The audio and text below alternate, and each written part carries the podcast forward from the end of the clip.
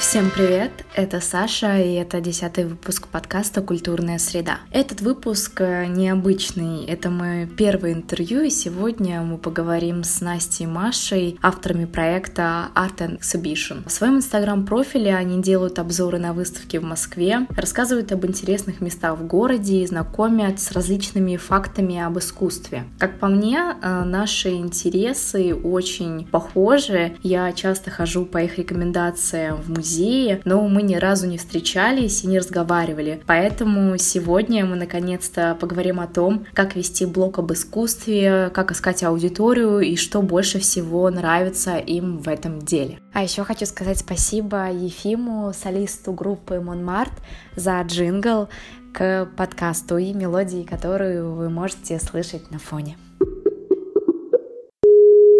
Привет, девочки! Очень рада, что мы созвонились.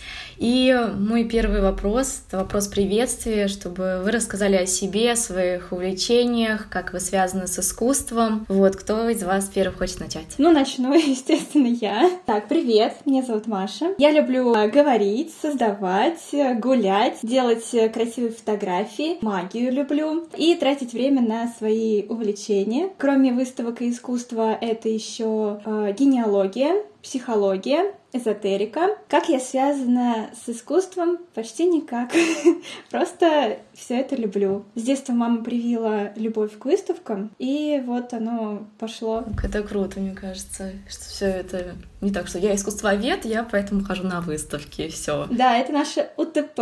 Я вот недавно как раз выяснила, что мы... Это почти единственное, чем мы отличаемся от других соседей. Мне запретили их называть конкурентами, поэтому соседи. Ну, да. Коллегами по цеху, да, вот тоже так же. Ну, да, да, да. Ну, коллеги по цеху это просто длинно, а тут соседи. Да. Настя, ты? Так, ну, я Настя, еще один соавтор влога. Uh, увлечений на самом деле много. Я люблю путешествовать, там изучать различные, не знаю, новые города, uh, их какие-то культурные особенности, тоже ходить там по каким-то музеям или просто по улочкам бродить. И мне очень нравится мифология, то есть я, не знаю, я фанатка, наверное, скандинавской мифологии, наверное, с этого началось отчасти изучение моего финского языка. Uh, люблю красивые эстетичные вещи, люблю хороший дизайн. Помимо, наверное, блога и в целом искусства, увлекаюсь фотографией, рисованием. С искусством я, наверное, связана, опять-таки, никак. как уже Маша сказала, да, мы э, никак к этому не относимся. Единственное, что в университете был курс, да, по искусствоведению. А изначально как-то еще в школе всегда интересовало вот это прекрасное, вот эти картины, вот эти вот работы, наверное, в первую очередь зарубежных художников, да, особенно когда ездишь там, я не знаю, по Италии, видишь картины Тициана э, в обычных церквях, смотришь на это и думаешь, боже, как же это красиво, как же хочется об этом узнать больше. И, наверное, вот так вот постепенно как раз-таки и привелась вот эта любовь к искусству и к походам на выставки. У меня немножко по-другому. А, я просто с детства занималась батиком, это роспись по тканям. Ну и там э, у нас шло параллельно с этим, это не то, что прям обязательная программа была, но увлечение искусством и вдохновение искусством, что что-то брали за основу какие-то картины. И вот э, у меня это пошло как какая-то, наверное, обязательная штука. Плюс э, еще мне всегда нравилось МХК, потому что оно такое простое, легкое. Меня жутко бесило, что когда мы проходили по истории, мы очень мало внимания уделяли архитектуре, э, именно искусству, хотя оно как бы отражает то, что происходило в истории. Но зато очень много разбирали военные действия. Когда мне понятно, откуда взялось барокко, откуда взялся классицизм. Вот. Плюс еще мне кажется, что, ну, чуть-чуть, что мы с Настей, а мы с ней вместе учились вообще в школе. А, Забыла об этом рассказать. Вот как пошло. Вот, вот, с чего начинается история, да. Я даже помню, как мы с ней на каких-то уроках как раз-таки по МХК э, обсуждали костюмы, когда там в учебнике были очень красивые старинные костюмы женские, платья, не помню, по-моему, каких 18-19 вроде бы веков. И вот мы с ней обсуждали, как было бы круто такие костюмы надевать mm-hmm. сейчас, если была возможность. Да, наше, ну вот, наше знакомство, оно началось с пятого класса, по-моему, в пятом классе нас вместе посадили, и почти сразу у Насти да, произошла да. какая-то проблема с рукой. А, она не могла,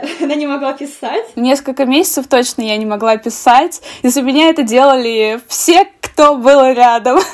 Да, и на большей части уроков мы с ней сидели на первой партии вместе. Я за нее писала, а она запоминала то, что преподаватель говорит. И у меня подозрение, что мы стали именно ходить на выставки а, из-за того, что, чтобы как-то отличаться от одноклассников, потому что мы до, наверное, старшей школы вообще дальше своего района не выходили. И я помню, что у нас с Настей в какой-то момент произошла такая штука, что мы такие, блин, а чем мы здесь сидим, господи, мы москвичи, мы вообще центра Москвы не знаем. И мы с ней стали uh-huh. составлять себе маршруты и просто там ехали до какой-то станции метро, ходили пешком просто и узнавали вот так вот э, переулки. А потом у нас э, были моменты, когда мы заходили в первый попавшийся галереи, а потом мы такие, ой, смотри, тут прикольная выставка, пошли, ну и как-то вот пошло, пошло вот так вот. А наши одноклассники, они не ходили, и мы, ну я не знаю, как Настя, а я чувствовала себя круче их э, за счет того, что я культурно развиваюсь. Пока у них были пьянки, я ходила в тросиковку. Да, согласна на самом деле с Машей, и, наверное, я тоже чувствовала себя в этом плане чуть, ну не, не то чтобы лучше, да, а просто то, что я как-то развиваюсь э, культурно именно для самой себя, мне это было было важно. Ну и плюс, наверное, все-таки нам было на тот момент, может быть, не очень интересно то, как э, проводили время наши сверстники. Но мне было интересно, я вместе с ними тоже тусила. Да, но все равно, как бы, когда ты просто, я не знаю, мне кажется, сидишь э, и пьешь, да, я, я наверное, все-таки выбрала бы лучше действительно пойти походить по городу, изучить город, в котором как бы реально мы родились и выросли, да, посмотреть какие-то интересные музеи, чем просто вот реально посидеть, напиться в хлам и, и все, собственно говоря. Ну да, у них была мечта напиться так, как э, в «Мальчишник в Вегасе». Думаю, господи, ребята, серьезно? Там, там в музее новая выставка, вы что? Свои ценности, видимо, да, у каждого формировались со временем. Ну, да, да. да. Так, а получается, вы после школы продолжили общаться, да, поступили в разные вузы, и потом просто списывались, когда появлялись новые выставки, вы такие пошли, вот что-то новое появилось, да? да? А как тогда появилась идея создать профиль, ака- аккаунт совместный и вести его? Ой, это мой любимый рассказ. В общем, на последнем курсе университета передо мной встал такой вопрос, что э, я привыкла в школе ходить бесплатно на выставки, привыкла в университете ходить бесплатно на выставки, а потом как бы нет такого варианта. И я стала там думать, как это можно сделать, сделала один вариант, но я поступила в Союз художников, теперь я в Третьяковку чуть-чуть дешевле прохожу. А, и тогда же на том же курсе, а, на последнем, по-моему, или на предпоследнем, короче, в 2017 году, вот, а, у меня был предмет блогинг. О, ничего себе.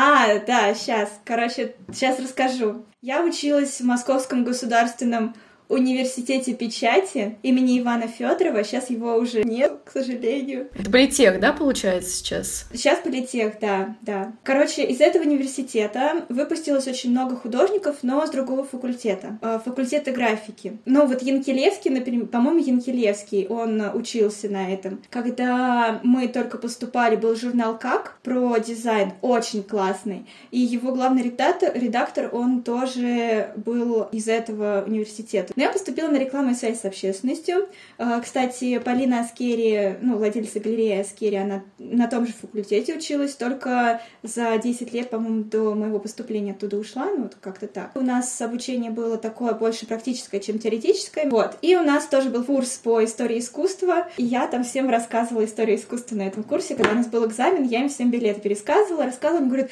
блин, Маш, как здорово, что ты нам это рассказываешь. И вот, и поскольку у нас был более практический практический, чем теоретический, а, нам в основном давали практические задания. На предмете блогинг нам дали задание сделать блог. И я сначала сделала магазинчик по хендмейд штучкам всяким в Инстаграме, он не пошел. Потом я предложила Насте, пришла к ней, говорю, Настя, давай сделаем блог про выставки, а тогда еще а, мы очень много стали ходить на выставки, писали об этом в наши личные аккаунты, и мне уже в мой личный аккаунт писали а, Маша, какие там выставки интересные, Маша, где у тебя это можно найти? И там одна девочка даже меня назвала «ты мой личный тайм-аут». Mm. Я говорю, Настя, давай в отдельный блог писать. Она такая, ну давай.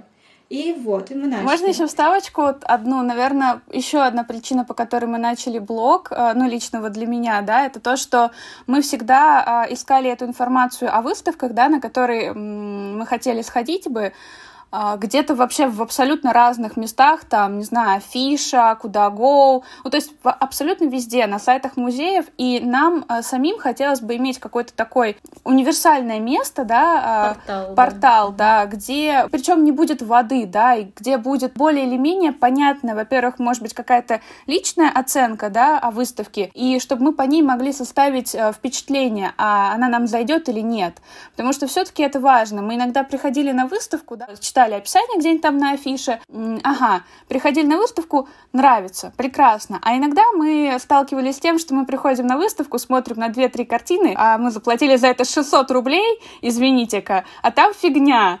И как бы для нас это была еще одна причина, по которой, как бы, да, мы, мы создали блог. А с вами еще был третий человек, была Катя. Была. Да, ведь? Да, была. Как она появилась? Вообще, у вас было трое изначально... Нет, вас было двое изначально, потом стало трое, потом снова двое. Нет, нас, нас было двое, потом э, среди наших подписчиков появилась Катя. Uh-huh. Мы предложили ей, чтобы она присоединилась к нам на вернисаже в uh-huh. Art Story. Она к нам присоединилась, мы подружились, она нам очень понравилась. И у нас с Настей такая штука есть. Мы плохо понимаем самое актуальное искусство. Современное или что вы имеете в виду под актуальным? Современное, да. Ну, например, uh-huh больше э, как концептуальная, но не старая концептуальная типа угу. Кабакова. Вот. А Катя, она хорошо понимала это все. Причем да. Э, были такие вот моменты, что я подхожу к картине и такая, ну, непонятно, окей. А Катя такая, ты что? Ты посмотри! И начинает мне объяснять, и я такая думаю уже, вау.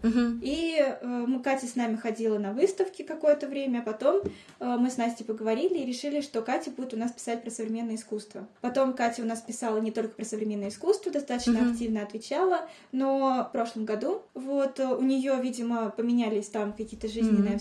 Обстоятельства, поменялись интересы, мы стали разъединяться и в, в октябре приняли решение, что пора расставаться. Mm-hmm. Mm-hmm. Да, поговорим про людей. Вот первые подписчики, это, наверное, те, кто, может, с вами учился, ваши друзья, и потом пошли рекомендации или люди начали ну, приходить неизвестные вам? Ну, кстати, не совсем так. Да, у нас из друзей, наверное, может быть, и были наши подписчики друзья, но именно вот кто учился, я бы, наверное, не сказала, что многие из наших однокурсников, одноклассников на нас подписались.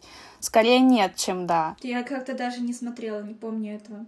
У меня просто подружки в универе, вот как раз мы команда красных дипломников, и мы как бы друг друга поддерживали в любых начинаниях. И, ну, я им не стала говорить про свой масштабный план, ну, типа, я им не говорила, что организовать блог, я им сказала, девочки, у меня там есть блог, они такие, о, скинь, мы подпишемся. И первое время, вот когда там еще вот эти вот были, типа, чаты активности, они, ну, мы в чатах активностях не участвовали, но они делали такой же эффект, создавали. Но это было совсем недолго, потому что им самим это неинтересно. Из моих однокурсников я не помню, чтобы кто-то подписался, но, может быть, несколько человек, mm-hmm. да, увидели там у меня уже в сторис то, что я репостнула, что вот у нас есть такой блог, и, да, те, кому понравилось, это mm-hmm. те подписались. Ну, это, получается, вы в 2017 году начали? Мы начали, запустили, по идее, аккаунт 4 ноября 2017 года. Вот, тогда вот я помню, что точно никаких таких аккаунтов не было, все были такие Нет, недоблогеры, не Просто каждый показывал себя, лайфстайл такой, и мне кажется, Инстаграм еще не так был развит mm-hmm. в этом. Причем еще все красили в одинаковый пресет, такие вот розовые, да. О, да. Причем смотришь на изначальную фотку, думаешь, боже, как можно было так испортить фотку, зачем? Ну это интересно, да, как поменялось представление о хорошей фотографии сейчас, и, ну, по сравнению с 2017 годом, например, и как поменялось вот вообще все ведение Инстаграма. Изначально изначально у нас с Настей не было такой вот э, цели прям вести блог, как ведут блог. Да. Просто э, была мысль, uh-huh. что вот мы, ну мы когда сможем делать контент, uh-huh. тогда и сможем делать контент. Хотим пишем, хотим не пишем. И я там, например, сначала даже постила информацию о том, что вообще меня раздражает, когда нету пояснений на картинах, mm-hmm. потому что чего вообще ожидают художники, кураторы и так далее от посетителей? Ну вот каким образом мы должны догадаться? А, ну и там прям целых два поста вот на эту тему, я им прям там хорошо написала так. Особенно если это было концептуальное как раз-таки искусство, которое действительно иногда без пояснений не поймешь. Ну серьезно, увидев картину Ван Гога, в принципе, там понятно, что нарисовано, да?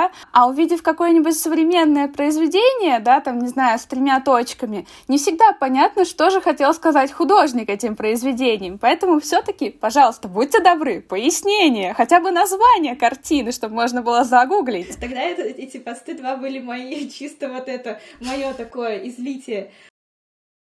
Да, да, да, да. Они были после выставки в фонде Екатерина. Там была группа, то ли все было группа синяки, то ли только часть. И а, да. там еще вот когда поднимаешься по лестнице, было вот это вот море, которое потом мы да, видели, да, да, да, да. как я рукой показываю море.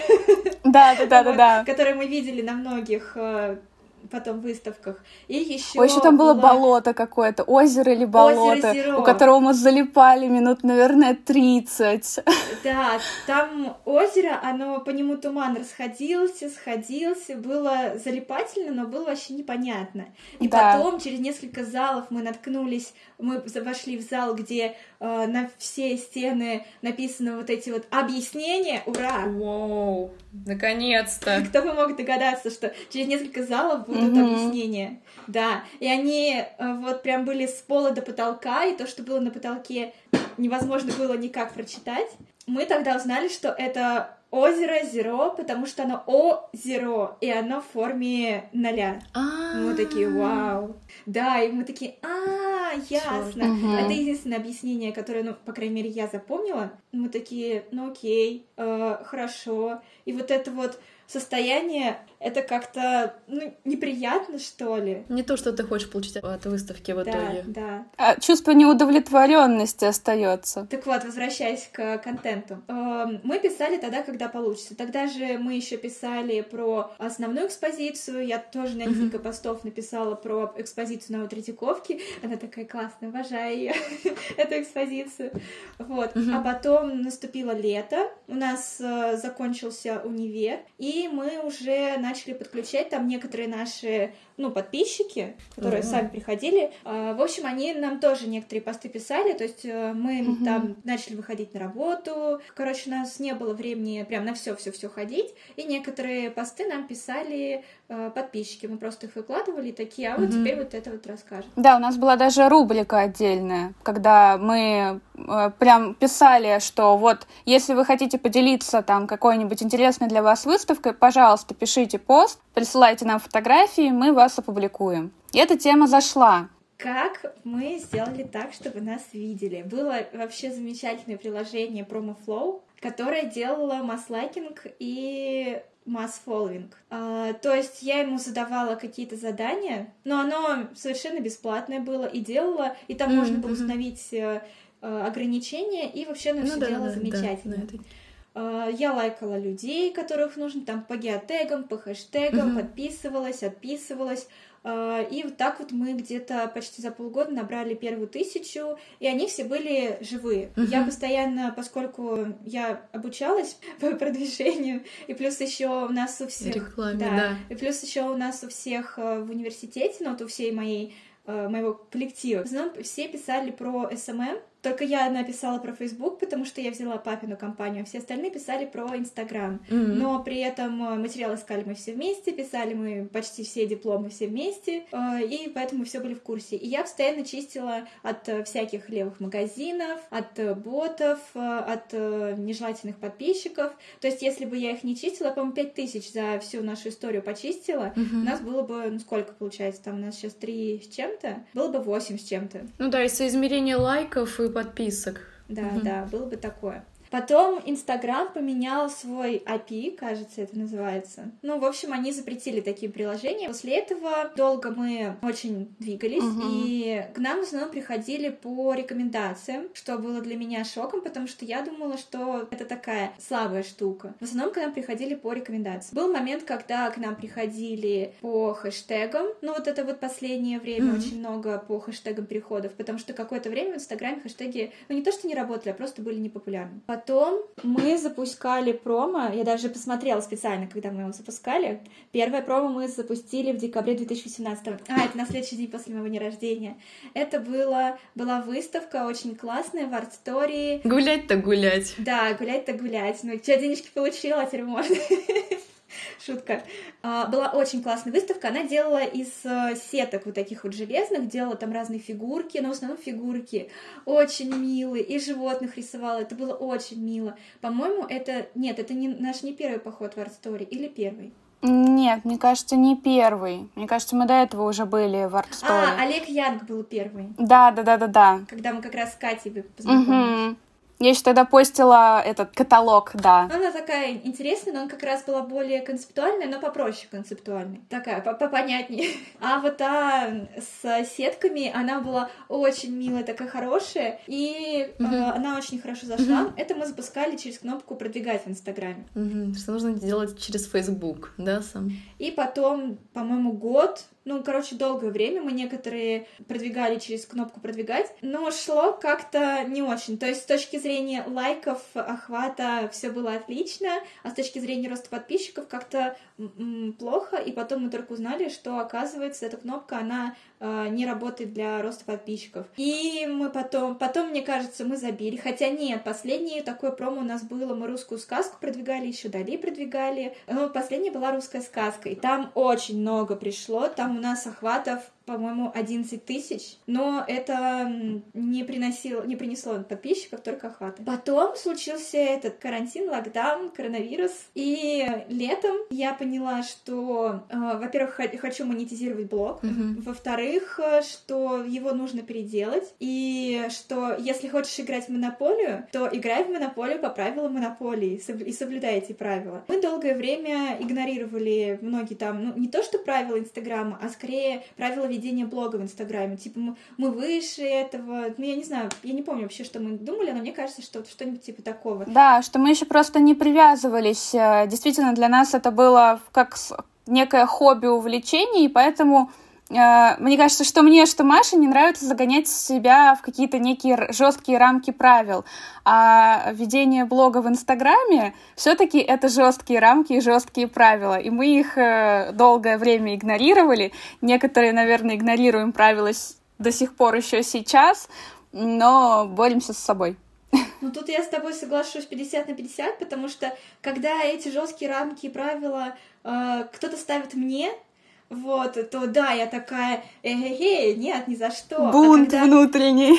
Да, да, да. А когда эти жесткие рамки и правила э, поставила либо я сама себе, либо я с ними согласилась и поняла, что, ну, мне так удобно, то окей. Угу. Поэтому, когда я узнала ну, посмотрела, я тогда стала интересоваться блогингом, посмотрела, как там вообще ведут блоги, прям с самого начала, как мы, почти как мы готовились к диплому, что такое блог, э, нажимайте на кнопку зарегистрировать и так далее. Я все это посмотрела, все это почитала, э, потом я три дня посидела, ну, я почти весь вот этот вот карантин просидела на даче, очень хорошо было, у меня были летние каникулы. И э, посмотрела вообще, как вести этот э, таргет, как его им заниматься. Мне понравилось очень. Я даже девочкам потом записывала. Я, им, я потом еще, когда ехала обратно, я говорю, так, девочки, у меня вот такие вот планы на влог. Я им скинула весь план. Вот, э, что мы будем менять, что мы будем не менять, что нужно придумать, что нам нужно сделать. Я им даже записывала э, видео туториал, как это называется, да. Аудио. И видео, как да. Как запускать рекламу, mm-hmm. где там что работает, но, по-моему, никто это не посмотрел. Я смотрела и, и читала, и слушала. А потом я еще по Машиной инструкции делала это все в Фейсбуке. А, ну да, да, да. Все-таки Фейсбук сила для рекламы получается да. сейчас. Вот. Mm-hmm. А, кор- короче, мы запускаем три, три промо в месяц, и э, он работает очень интересно. Пока промо работает, нам почти никакого плюса это не приносит. Ну, она просто работает и все. Uh-huh. Ну, максимум там чуть-чуть охват повысится, и то это, поскольку это же в, в Фейсбуке, это видно в кабинете Фейсбука только. В самой статистике Инстаграма внутри это не видно. А зато потом, в течение почти двух недель к нам приходят э, подписчики Ну и там может быть где-нибудь человек 100 прийти за две недели. Там, конечно, некоторые отпишутся потом, но вот так вот. То есть они не сразу, а через какое-то время. И с чем это связано, непонятно. Как люди действуют тогда? Они типа себе сохраняют и потом идут в сохраненки и подписываются? Или это перерепосты друг другу, и там через, через какое-то время они подписываются? Непонятно, но работает вот так. Это было больше про продвижение вообще, как поиск людей происходит. Так, а вот если вы ходите вместе на выставке, то кто пишет пост? как вы делегируете свои дела вообще по желанию, или кто там с фотографиями занимается, как вообще материалы создаются у вас? Ну, мы как раз недавно это обсуждали, что вообще надо было, когда мы блог еще создавали, mm-hmm решить, как это будет происходить. Потому что у нас э, нету никаких четких разделений, что та занимается тем, э, другая занимается другим. У нас как-то это все вместе. Сумбурно немного, да. да. Ну и плюс еще надо было сразу решить, как мы будем монетизировать блог. Да. Мы немножечко пошли от обратного, да. Изначально мы создали блог, а уже потом начали думать об этом всем. Да, у нас на самом деле сфера еще такая слабо монетизируемая, наверное.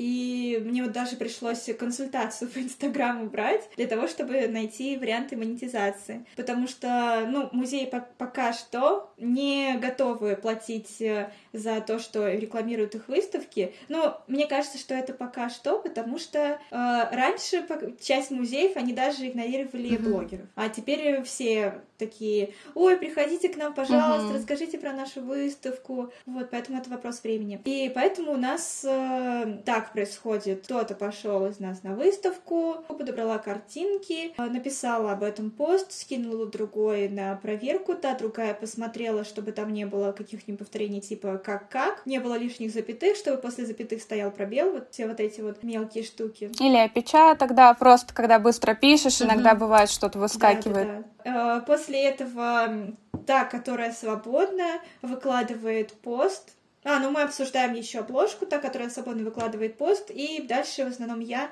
занимаюсь э, сторис. А, когда мы ходим вместе, мы тогда, ну, либо обсуждаем, кто выложит пост, если эта выставка, если эту выставку я не поняла, а Настя угу. поняла, то Настя пишет пост, и все, и дальше точно такая же схема. Ну да, это логично, да согласовывать это между собой, что вот вы скидываете пост друг другу на проверку, это прям такая командная работа, не каждый там единолично скинул, но увидит, потом проверит, да, это прям очень хорошее затея. Ну да, единственное, только вот у нас э, проблема с несостыковкой по времени, угу. потому что э, у меня, например, как с постами. Э, я быстро напишу пост, причем не обязательно его нужно написать быстро, потому пока у меня как бы свежие эмоции и все остальное, и дальше мне нужно его быстро выложить, пока у меня остались те же самые свежие эмоции, вот, и пока, ну, как бы, пока у меня есть состояние вот этого вот э, да. мероприятия. И если он долго лежит, то я перегораю, и мне уже не хочется выкладывать mm-hmm. этот пост. Но при этом я жду проверку Насти, а у Насти не всегда есть время проверить эти посты. И бывает часто, что Настя наконец-то, наконец-то его проверяет, а я уже с этим постом перегорела, мне уже не интересно ни про эту выставку говорить, ни вообще вспоминать,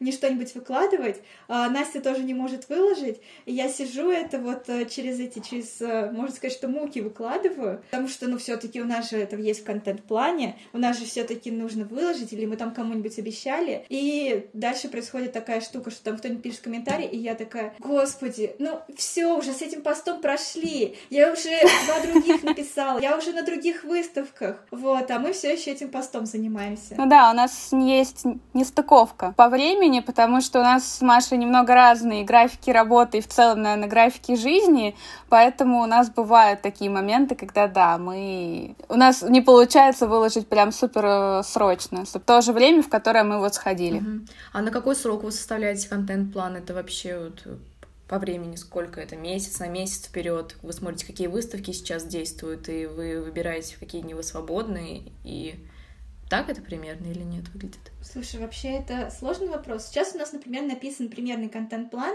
на три месяца, А-а-а. кажется. Да, И причем эти, в эти три месяца не входят выставки вообще. Угу. То есть, э, когда у нас э, случился, э, когда случился локдаун, тогда мы очень сильно растерялись, и мы не знали, о чем писать. Но за время, пока, ну, пока время прошло, вот, мы уже придумали, о чем еще можем писать, кроме выставок. Мгм. И поэтому у нас вот, ну, это, это скорее как бы запасной вариант такой, чтобы, если что, не теряться, потому что тут уже непонятно, то музеи открыты, то музеи закрыты, а, то бары работают до 11, то, то, то позже, музеи, то, Да, да, то да, все да, да. музеи открыты, то все музеи Мгм. закрыты, то основные экспозиции, то не основные, то галереи работают, то галереи не работают, в общем, ничего не понятно. И этот контент-план, он двигаемый, потому что у нас, например, бывают такие часто ситуации, что зовут э, в галереи музеи, и бывает такое, что они нам пишут,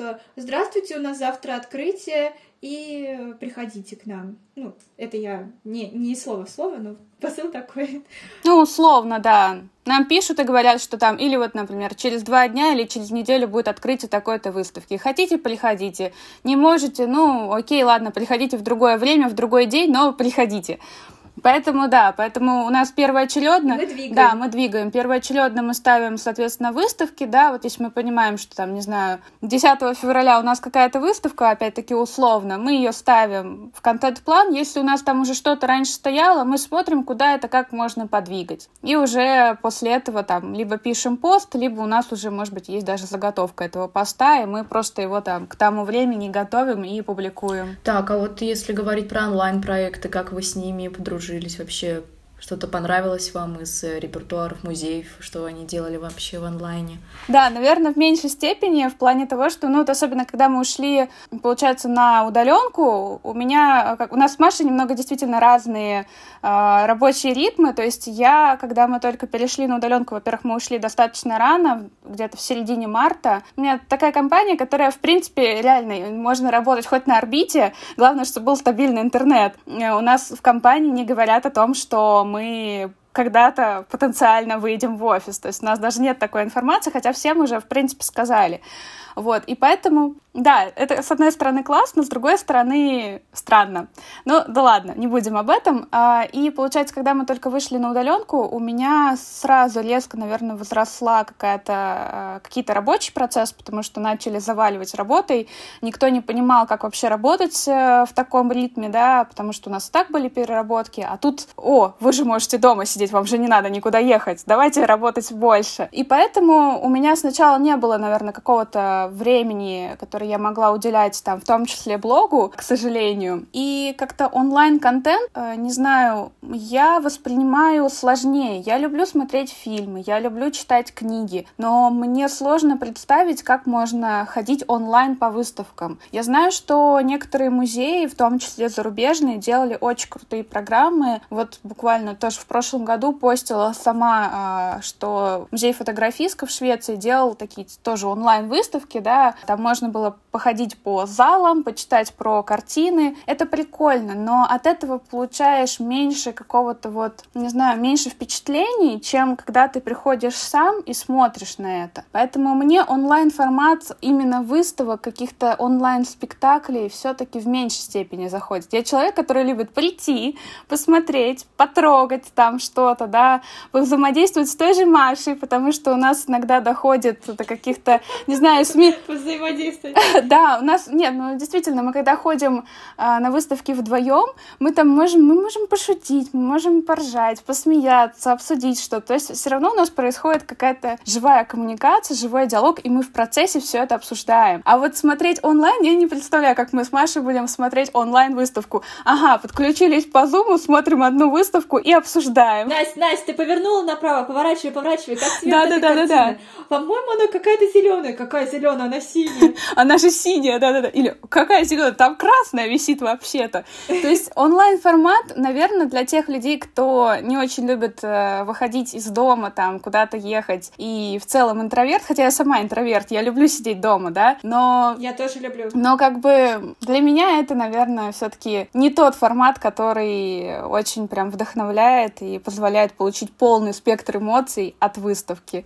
или от какого-то мероприятия, спектакля, например. У меня на самом деле почти такая же позиция. В общем, я тоже онлайн-форматы как-то не очень, а, причем у меня, что вот когда во время локдауна было, что до этого. Например, я онлайн обучаться, если могу, то с трудом, потому что но я связываю это с тем, что я кинестетик, а кинестетикам обычно, но это не обязательно, естественно, mm-hmm. нужно живое присутствие людей, потому что они вот, ну вот это вот они больше воспринимают как движение, и им вот это вот а, объем, а не плоский объект, а именно что вот объемы движения они воспринимают вот так вот. И поэтому вот что у меня было с онлайн-обучениями, что с онлайн-выставками, это в одно ухо влетает, из другого вылетает. И нет вообще никакой ни включенности, ни какой-то, ни какого-то ощущения. Плюс я еще от digital а быстро устаю, от digital информации. Любой. Хоть она прикольная в виде игры, хоть не, не в виде игры, но все равно я уже Эм, даже если это типа развлекательное, ну там, например, как спектакли или там опера, поход по выставкам, я все равно потом чувствую такую усталость, как будто я, не знаю, там на три, в три музея сразу сходила, и причем усталость не в теле, а в голове. Еще сложнее отдыхать головой. Вот. А mm-hmm. я еще э, боюсь перенапряжения, потому что я очень часто себя перенапрягаю, в том числе головой.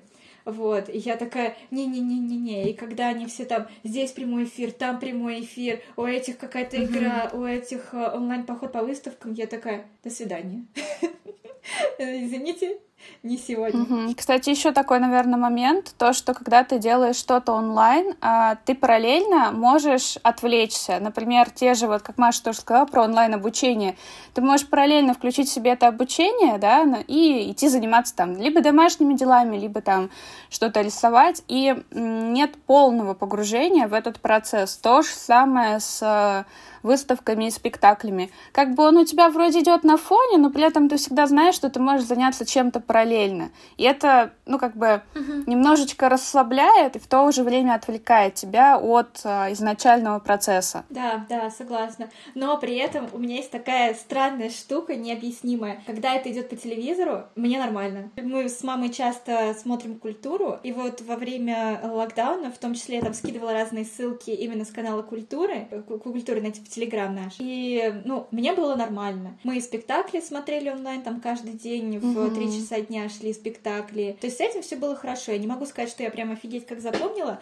но восприятие мое не уставало, я тоже так же совмещала, просто я не знаю, это какой-то эффект телевизора. Да, мне что? кажется, мы, мы поколение телевизора просто. у нас интернет появился в нашей жизни гораздо позже, чем у современных детей, наверное, когда они уже с детства сидят в телефонах, и им, ну, мне кажется, им реально проще. Раз что-то открыл в телефоне, нашел в интернете, посмотрел. А мы действительно привыкли, что, ага, раз включил телевизор и смотришь. Да, и там на паузу не поставишь. Да, да, там вот э, на паузу не поставишь, и только во время рекламы можно отойти куда-то, например, да. А еще, наверное, это связано с тем, что, ну вот, у меня, например, плохие отношения с, когда нужно, когда нужно делать много действий. А в телефоне для того, чтобы найти вот это вот э, онлайн, как они называются, мероприятия, назовем их так, э, нужно же совершить несколько действий. То есть нужно знать, во-первых, что uh-huh. искать, во-вторых, э, нужно зайти, uh-huh. найти, нажать, и вот это вот... Э, Зарегистрироваться. Да, да, да. И вот Вести это вот, email. Как пароль. Как фейс-контроль, как несколько фейс-контролей. И я как-то думаю, что блин, нужно искать. Я помню, у нас даже был момент, когда я узнала о том, что э, эти театры, они делают онлайн-спектакли, и там в зависимости от времени можно посмотреть. И я такая говорю, так, мам, сейчас вот по телевизору ничего интересного не идет, давай найду онлайн-спектакли. И дальше я потратила почти полчаса для того, чтобы их сначала найти, потом еще для того, чтобы Э, выяснить, э, во сколько они идут, что там идет, чтобы выбрать. И вот пока вот это все, все искала, я уже проголодалась, потом пошла покушала, уже мультики посмотрела и думаю, да нафиг это надо. Даже, например, найти спектакль Большого театра а, на Ютубе оказалось не так просто, как если бы они у себя, не знаю, на страничке в Инстаграме или еще где-то повесили ссылочку. То есть, ну, все-таки это требует действительно больших телодвижений, нежели ты просто реально включил и все, и смотришь. Хочешь про локдаун расскажем? А, в целом, да, что вы делали, давайте. Дальше да. Маша взяла в свои руки ведение Сашиного подкаста. Не, все в порядке, я просто сижу, мне все устраивает. Ну, просто он, он у нас уже несколько раз всплывал, А это такая вообще интересная тема была. Мы, по-моему, мы с тобой разговаривали про выгорание, или ты писала что-то про выгорание. А, все, все, да, я поняла, о чем-то, да, да. Короче, выгорание было. Там произошла такая штука. А, вообще коронавирус, ну чисто меня, Настя потом расскажет свою историю, напугал. Потому что было все нормально на работе. Я нормально ходила на работу, уже почти даже к ней привыкла. Все было в порядке. И тут э, сначала нам стали делать рассылку, что в Москве чрезвычайная ситуация. Э, потом у нас очень много людей ушло на удаленку сразу же. И э, я приходила на работу, там почти никого не было, и было ощущение по новостям и вообще по всему остальному, что где-то на улице зомби-апокалипсис. И еще вот все ушли на удаленку, а мы нет. И я такая думаю, вообще странно. Такое ощущение, что на нас держится весь ЦБ, Центральный банк России, что вся экономика страны просто держится на нас, поэтому мы не уходим на удаленку. А с другой стороны, у меня работает такая... Да, Маша работает в банке. Да, я работаю секретарем в банке, и вся моя работа связана с поддержанием офиса. Ну, то есть, если Настя, у нее проекты, и она может их делать э, онлайн, то, не знаю, принимать продукты онлайн я не могу. А у нас вообще работа пропала, когда все ушли на удаленку, очень много работы пропало. И плюс еще э, в транспорте я слышала, э, по возможности оставайтесь дома. Uh-huh. И при этом ничего не понятно, там пишут, сколько людей умерло, какая-то опасная болезнь, э, на работе нет никого, там только перекати поле такое. Э, и, естественно, это все поднимало некую панику во мне. Я вообще девушка тревожная. Вот. Потом у нас все-таки началась удаленка. А потом закрыли музеи, и тут у меня вообще началась какая-то паника, потому что, ну, э, когда все уходили на удаленку, это еще было как бы, ну, не сильно. Ну, ушли люди на удаленку, но многие у, на, у нас э, полнедели так и работали на удаленке. Но когда закрыли музей, я такая, воу-воу-воу, это что происходит? Что, в музеях опасно, что ли? Вообще в помещениях опасно, на улице опасно, в метро опасно. И я слышу, что безопасно только дома. И тут мне нужно вот эти вот все опасные места пересекать каждый день. Я такая, боже, боже, паника. Вот. А, и музей закрыли. А, я не знаю, что, что нам делать с блогом. И мы там, например, спрашивали подписчиков, э, а что нам теперь делать вообще, если у вас какие-то варианты. Они нам э, кучу отличных вообще вариантов предложили. И у нас, например, был вариант, что мы будем онлайн вести э, рассказы про направление в искусстве, потому что тогда как раз я заново изучала направление в искусстве, и у меня была мысль девочкам рассказывать, потому что когда я рассказываю, я лучше запоминаю. Мы стали готовиться, плюс еще я же переживала, что делать с блогом, я начала ходить по нашим соседям, это называется соседям, и смотреть, э, какой они контент несут. Но их контент, их вариант контента мне не понравился, потому что там начались какие-то вот реально высасывания из пальца. То есть э, просто контент ради контента. Не, не в укор, конечно, нашим соседям, вот, но нам просто такое... Я поняла, что мне такое не подходит. Я попыталась такое делать, честно, я попыталась, и сразу почти поняла, что вообще не катит. И дальше мы там всякие вот эти вот э, челленджи,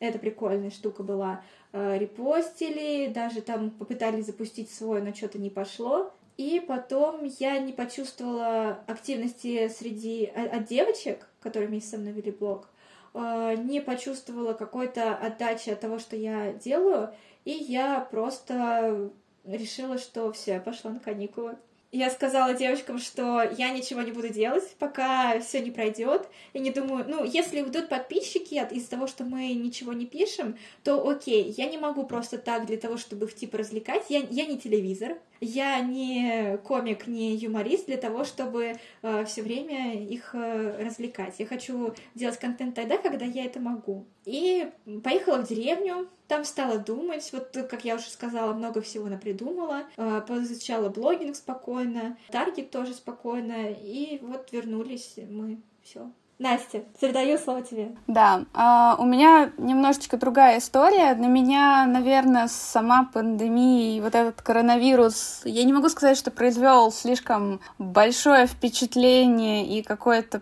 вызвал большую тревожность, скорее нет, чем да. Ну, честно, я, наверное, в какой-то момент сначала начала поддаваться вот этой всеобщей панике, то, что, ой, как это плохо, какая-то супер опасная болезнь, а, но у меня в семье есть врач, и поэтому как бы он э, рассказал, в принципе, о том, как у них это все на скорой происходит, что люди говорят, да, что говорят врачи по поводу этого заболевания, и я немножечко успокоилась. Все мое время я проводила за работой, то есть, наверное, месяц, почти полтора месяца я практически не выходила из дома, не потому что я, наверное, боялась, хотя, может быть, здесь тоже присутствовал этот факт, но еще потому что я работала иногда с утра до ночи, и у меня уже просто либо не было сил, либо была плохая погода, и мне, честно, никуда не хотелось. Но опять-таки, а куда выйдешь, когда все закрыто? Если даже элементарно магазин был закрыт. Плюс надо было выписывать вот эти пропуска. Господи, какой пропуск? Я хочу просто в магазин за продуктами. Можно мне в магазин?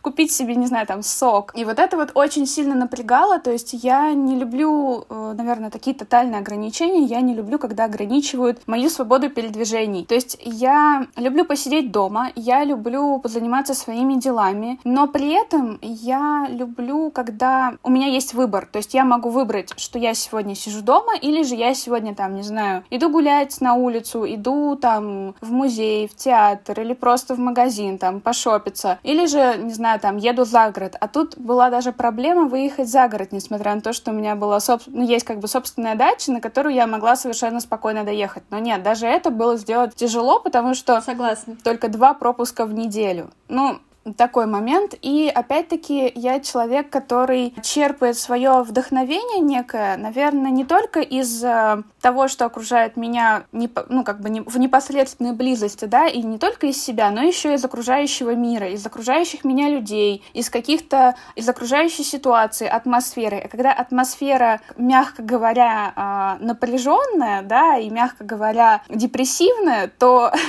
соответственно, и как-то вдохновляться особо нечем. Поэтому э, я все время либо читала, э, смотрела что-то в свободное время. И блогом, да, на самом деле хотелось, э, с одной стороны, Маша умеет как бы вдохновить, Маша умеет зажечь какую-то идею, но... Э, О, уме... спасибо.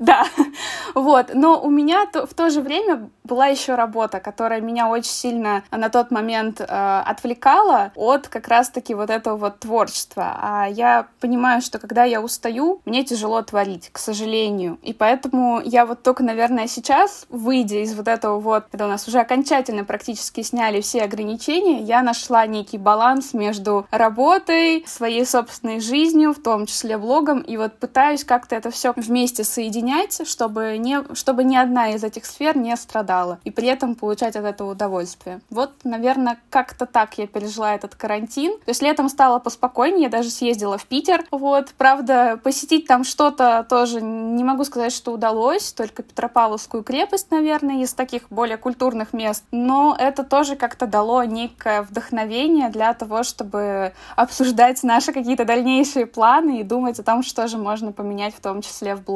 Да, то есть это запустило некий процесс переосмысления того вообще, как Э, на что нужно уделять время, потому что я всегда раньше разрывалась, а сейчас я четко понимаю, что мне надо как-то научиться вот уделять время не только своей работе, но еще и себе, друзьям и блогу, потому что, ну, если я хочу как бы в это принимать участие в развитии, да, то нужно на это уделять время. Согласна, согласна. А вот первым делом, когда все открылось, то куда вы пошли? Вот был ли у вас какой-то какое-то место, куда вы больше всего хотели попасть спустя такой долгий перерыв? Да, на русскую сказку. Угу. А, господи, я не успела на нее попасть. Это был такой обломище, потому что мы угу. у нас на русскую сказку, как э, пресса пошла Катя, и от э, меня пошла мама моя. ну, я попросила это со- тоже сходить. Но я, я подумала, ей будет интересно, поэтому я сказала, мама, иди. И мы с Настей такие, блин, какая крутая выставка. Нам Катя рассказала, какая крутая выставка. Мы с Настей купили билеты. На 29 марта, по-моему, мы купили билеты. А, 22 марта, потому что 17-го все ушли, все музеи закрыли, а именно на воскресенье этой же недели у нас были куплены билеты. И я такая, блин, ну уж как. Причем Третьяковка закрылся одна Да. из последних, и я такая, господи, хоть бы не закрылась, хоть бы не закрылась, хоть бы не закрылась, таки закрылась. И поэтому, когда э, локдаун сняли, э, ну, у меня еще была удаленка на работе, Ну, разрешили хотя бы куда-то выходить. ну, наверное, да, я просто, когда уехала в деревню, вообще за этим не следила, мне же было все равно. Кстати, можно такой момент по поводу русской сказки? Я помню, что еще был, э, было непонятно, откроется ли эта выставка снова Да, или да. нет. Там они постоянно писали, что нет, непонятно, потому что когда нас всех выпустят из э, как бы с карантина, да, и поэтому Третьяковка тогда не давала никаких гарантий, что как бы после того, как все нормализуется, да, люди смогут пойти на эту выставку. Возможно, она не будет работать, они заменят ее уже какой-то другой экспозицией. И поэтому нас это тоже очень и очень сильно напрягало, потому что мы все-таки хотели туда попасть. Да, еще основной прикол этой выставки для Третьяковки это особенно было новым в том, что там можно было трогать стены и можно было обнимать медведя. А у нас же это, по идее, запретили. Ну, господи, это же не гигиенично. Ну, а вдруг кто-то, вот кто болеет, там оставит свои эти микробы, да, там бациллы, а, вот этот вот вирус. И э, это еще одна причина, почему у них э, была непонятка с этой выставкой. Ну, она не на официальном, но мы так поняли. Потому что они думали, как это сделать. Но они в итоге просто медведя обставили, сказали, что он спит, и Мгм. запретили трогать стены. Хотя э, дети все равно, ну, Мгм. и я их понимаю, видят вот эту вот шершавую бумагу. Не просто штуку, бумагу. И, естественно, ее хочется потрогать. А, а нельзя. Ну, и как только они начинают трогать, сразу э, к ним бегут. Вы что? Это нельзя трогать? Ну, вот как? Ну, в целом ребенку сложнее. Да, одно дело, когда это какая-то вот маленькая рама вокруг картины, и она обставлена вот этими вот ограждениями, а другое дело, когда это везде, и просто грех не потрогать, а грех. Да, и поэтому мы пошли первым делом на эту выставку. Но у нас к этому времени Катя уже походила по нескольким выставкам, поэтому контент уже был, а потом мы пошли. Очень классно. Это круто. Я ну, не успела на эту выставку, но у меня так облом был сдали, потому что я купила билеты, и потом все закрылось, и мне вернули просто деньги за мой билет. Такая, Ой, черт, так нельзя. И Дали не вернулся. Да, не вернулся. так грустно. А вы вообще Придётся ехать готовитесь? в Испанию. Да, да, это плюс. Это хорошая мотивация, чтобы видеть Сальвадора. Да, так, я согласна на такое. А вы вообще любите готовиться перед выставками, смотреть, читать что-то? Просто я, когда прихожу на выставку, и если я заранее ничего не почитаю, то я и кураторский текст буду, ну, как сказать, ну, прочту, но ну, не пойму иногда вообще, что хотели до меня донести. Не будет такой, такого интереса, чтобы больше Ну, изучить знаешь, выставку. меня вообще бомбит с этих кураторских текстов. А, Я об этом буду еще не один пост писать, потом не, не в один а, аккаунт. Потому что такое ощущение, что а, как будто огромная стена между вот а, людьми, которые кураторы, и, и посетителями. Потому что я, как посетитель, и который, в принципе, в теме, часто у меня бывает такое, что я вообще не понимаю, о чем идет речь но при этом мне нравится приходить на выставку чистой. То есть э, я понимаю, что выставка, ну, во-первых, мне лень готовиться, Мгм. давай уж честно скажем, потому что у меня часто бывает такое, что я как-то спонтанно хочу, или вот мне чисто визуально понравилась эта выставка, или мне понравилась идея этой выставки, а там же выставка, она не просто идея, но там еще какие-то есть пояснения и все остальное, а, какие-то особые пояснения, которых, наверное, Мгм. нет в интернете, которых, наверное, нет в книгах. Я прихожу на выставку, начинаю читать, и у меня создается ощущение, что я дура какая-то. Потому что вроде написано все по-русски, но я ничего не понимаю. Вроде слова-то нормальные, но буквы знакомые. И э, вот, например, э, мне очень понравилась выставка «Кинетическое искусство», которая последняя была. Про кинетическое искусство я примерно знала, но э, вот так глубоко, как там написано, Да. как это преподнесено, вот там, там же с разделением на, как оказывается, на разделы, хотя даже со второго раза я не очень поняла, что там разделение на разделы. Просто представлено по тематикам и все. И вот э, с девочкой как раз с нашей подписчицей я ходила с Машей. Она говорит, ну вот, расскажи мне что-нибудь. Я рассказала теорию кинетического искусства. Дальше мы к ней подход... мы с ней подходим к вот это вот интро, это, кажется, называется, ну, аннотации.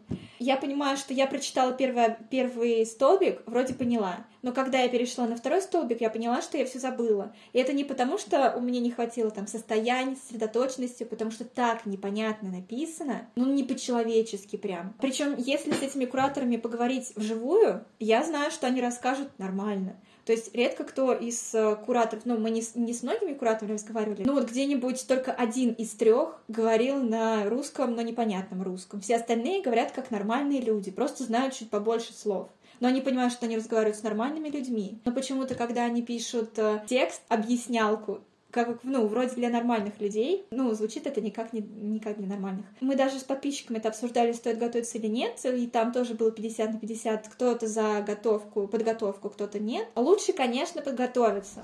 Ну, у меня, наверное, я иногда читаю просто про выставку на ту, на которую мы идем, чтобы вообще понимать, что меня там ждет. Ну, не, не просто прийти посмотреть, да, уже познакомиться с выставкой а, вот непосредственно в музее, в галерее, а все-таки чуть-чуть посмотреть заранее, хотя бы иметь представление, какой это, не знаю, там, стиль, не стиль, да, какие там цвета. Но вот прям сказать, чтобы я готовилась, нет. Ну, во-первых, опять-таки время, во-вторых, все-таки, наверное, я как и Маша, больше люблю приходить и уже по факту смотреть, а что же там есть. В том числе читать описание. Но соглашусь с Машей, оно реально иногда бывает непонятным.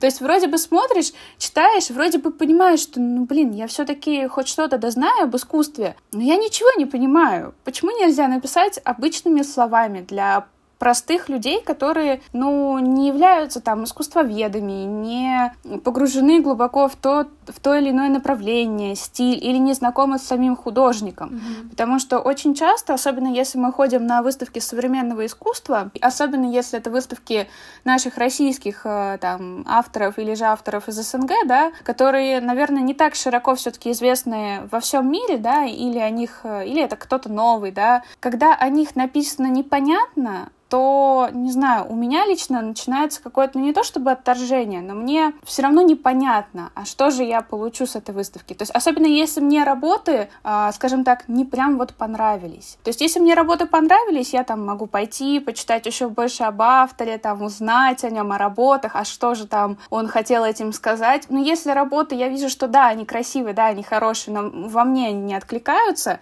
и потом я иду и, или изначально иду и читаю этот текст и понимаю, что я все равно не понимаю идею, у меня тогда какое-то впечатление о выставке остается такой незаконченности. Ну или типа, ну нормально, посмотрела, ну, неплохо. Можно порекомендовать, но без особого какого-то там, не знаю, восторга, без особых каких-то, не знаю, рекомендаций в плане того, что, а вот сходите, посмотрите вот эту картину, потому что художник заложил в нее такой-то посыл. Вот. Но, а, опять-таки, я читаю уже после. То есть, если мне выставка понравилась, если меня заинтересовал художник или какая-то отдельная его картина, я могу полезть в Google и уже там поискать, почитать э, об авторе там, или найти его инстаграм, Инстаграм, если это современный какой-то, и уже узнать побольше вообще, в каком же он стиле делает свои работы, или же а вообще откуда он, да, о чем он думал, когда создавал. То есть скорее после я уже читаю, чем до. Да, я знаешь, что думаю? Как-то летом, даже не летом, по-моему, весной, я случайно не помню, как я попала в чат, куда входят э, разные профессионалы в сфере искусства. Сода Пирс он называется. Вот, вот, знаю их, да. Саша, если хочешь, я тебе да. добавлю. Я есть там Знаешь, уже. Да, да. А, хорошо. А, по-моему, ты там я, по-моему, тебе там махала. Не знаю, не знаю, я там недавно появилась. Я всегда, когда вижу там знакомых, я там машу. Вот, и у них была летом встреча, ну, онлайн встреча. И я к ней присоединилась, и там нужно было э, рассказать о себе, обсудить всякие вопросы. Э, и когда речь, э, ну, и, в общем, когда я их слушала, я себя снова чувствовала немножко глупой, потому что они говорили какие, на какие, каком-то непонятном языке. Ну, то есть, когда э, к непонятному языку рекламистов, например, я привыкла, потому что э, мы его ну, не то что учили, но в него нас вводили. И там как-то все попроще. Там просто взяты английские слова и перевернуты на этот э, на русский манер. То есть там брифинг, э, джингл, сингл, вот эти вот всякие. А тут, например, слово институции. И я такая, М? И они часто вот произносили институции, вот такие вот слова там соответственно. И вроде у нас встреча не какой-то круглый стол для того, чтобы э, обсудить проблемы мировой культуры, а просто... Подискутировать о высоком. Ну да, да, а просто да. вот чтобы там типа другому, друг другу помочь, познакомиться.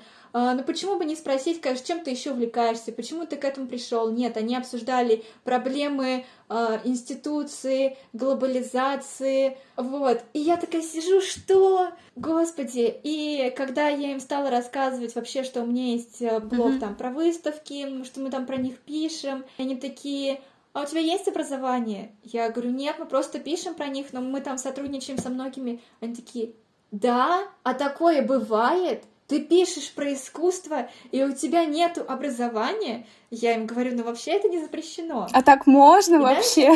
Там, какие, какие у вас бывают проблемы, связанные с музеями? Я им начала говорить, что э, у меня проблема, когда музей находится далеко от метро большая проблема, потому что у меня, например... Э, угу. Особенно зимой. Да, да. У меня, например, больная нога, и если я иду больше 15 минут э, от метро до музея, вот, то я к этому моменту уже устаю. А если идти еще больше, ну, извините, мы в Москве, у нас специально для того, чтобы быстрее добираться, есть метро, есть транспорт. так что извините. И плюс еще, когда я им стала говорить, что, ну, я люблю ходить на выставки, там, когда есть свободное время, когда есть желание, они такие, ну, в смысле для вас выставки это увлечение? А, развлечение? Я говорю, ну да. И они такие, шок то есть своей фразой, что, что выставки — это развлечение, я их так э, оскорбила. Ну, может быть, это все мне показалось, не в обиду участникам сода, то есть это просто мое впечатление такое. Но э, то, что они не воспринимают, э, что многие люди, ну, вот наши подписчики не тоже ходят туда, не для того, чтобы... Я не знаю, для чего еще можно ходить, mm-hmm. не кроме как развлечения. Даже если ты ходишь на выставку для получения дополнительной информации об объекте, который, ну, об, об сфере, которая тебя интересует, это все равно развлечение развлечение. Да, да, да. Впечатление получать. А, я не знаю, о чем, как еще можно вот воспринимать выставку, кроме как развлечения. И, естественно, человек, когда приходит поразвлекаться на выставку, получить какой-то вот фан от нее, неважно, это фан в виде посмотреть на работы э, прерафаэлитов или по поиграть с Xbox, вот, э, с Кинектом, все равно он хочет э, получать uh-huh. именно это развлечение, а не вот такие вот умные слова умные слова он может послушать на работе. Он хочет отдохнуть в первую очередь, мне кажется. Именно вот отдохнуть. Угу. Ну так возникает и синдром самозванца. Просто мне кажется, когда ты слышишь, что ой, а как это вы не имеете да. искусствоведческого образования, как вы можете об этом писать, мне кажется, это какое-то состояние такое возникает не очень. У меня такое всегда. Да. Угу. А он у меня и так был, спасибо. Мне не нужно было о нем напоминать. Я всегда тоже сталкиваюсь с такой проблемой, то есть, ну как это я буду писать об искусстве, если я не имею образования, либо когда я смотрю вакансии, например, в сфере культуры, либо как-то связанные там с галереями, музеями, то как это я пойду, если я не имею такого бэкграунда, как имеют такие же там студенты, либо люди, уже закончившие какую-то э, высшее учебное заведение. Тут ты себя принижаешь, хотя почему? Мы, кстати, с Машей это тоже обсуждали по поводу работы в сфере искусства. Да, это очень так бьет по самооценке даже. Мне мама как-то рассказала одну фразу. Сейчас я скажу, сразу вообще отпадет все вот это. Сейчас вот просто это взлом будет системы для того, чтобы интересоваться искусством, а, интересоваться выставками или писать об этом, не нужно знать историю искусства и иметь специальное образование для этого. Потому что ведь когда мы включаем свет, мы не, мы не изучаем, как работает этот свет, мы просто его включаем и благодарим свет за то, что он есть, да. Мы не физики. То есть для того, чтобы включать свет, не нужно получать физическое образование и изучать изучать э, систему вообще появления электричества. Можно спокойно это делать. Раунд. И сразу это сразу успокоились. Просто вчера как раз э, подписчица наша мне писала, э, что у нее есть такая проблема, что вот она не может там найти себя, и такая думает, боже мой, как же так, как я вот буду этим заниматься, если у меня нет образования. И я ей рассказала вот это со Светом, она такая говорит, слушай, Маша, реально, как же так? И подружка мне тоже одна говорила, такая, «А, я не понимаю, как можно не интересоваться политикой, мы живем в этой стране. Я говорю, можно. Совершенно не обязательно. Вот, так. И, наверное, вопрос будет еще про впечатление, какая выставка произвела больше впечатления, и сравниваете ли вы последующие выставки с этой выставкой? То есть у вас есть какое-то сравнение? Вон та выставка была лучше, вот тут как-то не очень они оформили, поэтому ну, у вас есть какая-то шкала оценки выставок, то есть вот как-то так.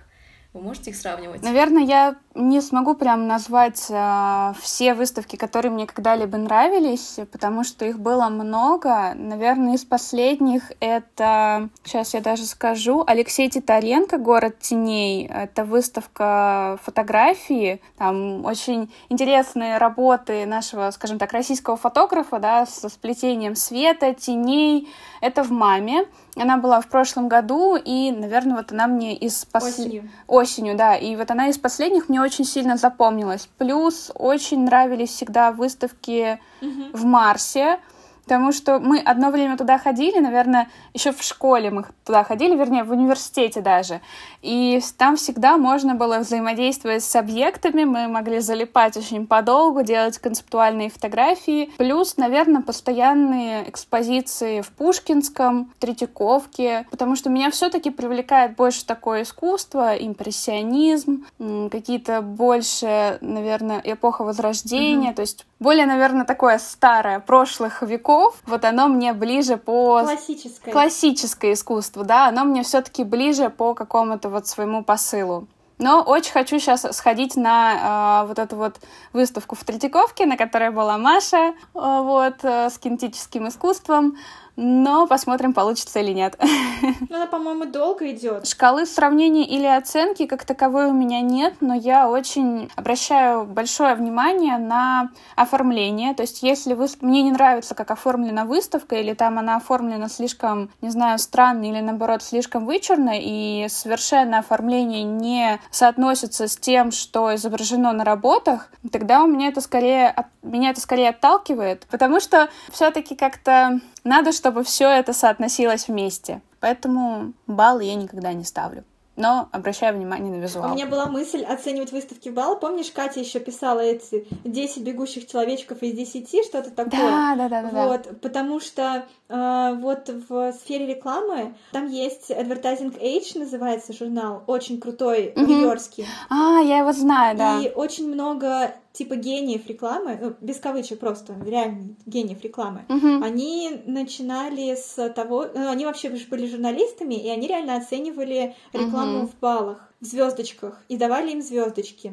Но э, mm-hmm. я подумала, что эта идея так себе, потому что нужно будет ставить критерии и запутаемся, в общем, с этими критериями, с этими баллами, лучше по mm-hmm. ощущениям, не знаю. Ну да, мне кажется, опять-таки мы не сможем проставить э, универсальные критерии для всех выставок. То есть, опять-таки, нельзя сравнивать разные направления. Если мы говорим о каком-то более современном искусстве, плюс-минус похожем друг на друга, да, каких-то работах, то тогда да. А если мы говорим про искусство разных эпох, когда, например, к нам привозят э, более классическое искусство, и мы его будем сравнивать э, с новой выставкой, то тут скорее мы не сможем объективно проставить эти звездочки. Поэтому лучше действительно опираться на свои впечатления. Да, одно дело в 60-х сравнивать рекламу, э, качество рекламы памперсов и батареек, и другое дело э, сейчас сравнивать да. рекламу, ой, нет, не рекламу, сравнивать выставку Караваджо и э, выставку, например, в Марсе Ресет. Они же совершенно разные.